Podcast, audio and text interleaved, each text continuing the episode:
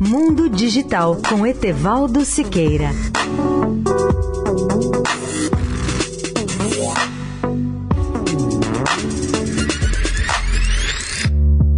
Olá, amigos da Eldorado. Nosso tema hoje é o supercomputador.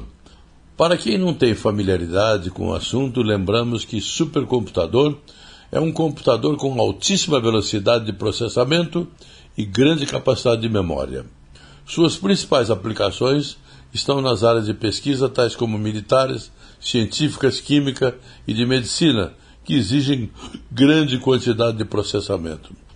A ciência e a tecnologia modernas dependem em grande medida dos supercomputadores. A maioria dessas máquinas são usadas também para cálculos muito complexos e tarefas intensivas, como os problemas que envolvem a física quântica, a mecânica, a meteorologia, pesquisas do clima e modelagem molecular que exigem computação nas estruturas e nas propriedades de compostos químicos, macromoléculas biológicas, polímeros e cristais. Os primeiros supercomputadores da história foram criados na década de 1970 por Seymour Cray. Atualmente, os maiores fabricantes de supercomputadores são a IBM, a Supermicro, a HP, a Apple, a NEC, a Oracle e a Sun.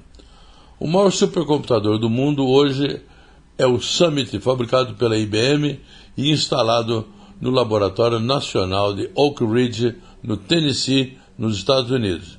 Esse campeão pode fazer 143,6 quatrilhões de cálculos elementares por segundo. O cálculo elementar é chamado de operação do ponto flutuante, ou seja, representado pela sigla FLOPS, abreviatura de, de inglês de Floating Point Operations per Second. Etevaldo Siqueira, especial para a Rádio Eldorado. Mundo Digital com Etevaldo Siqueira.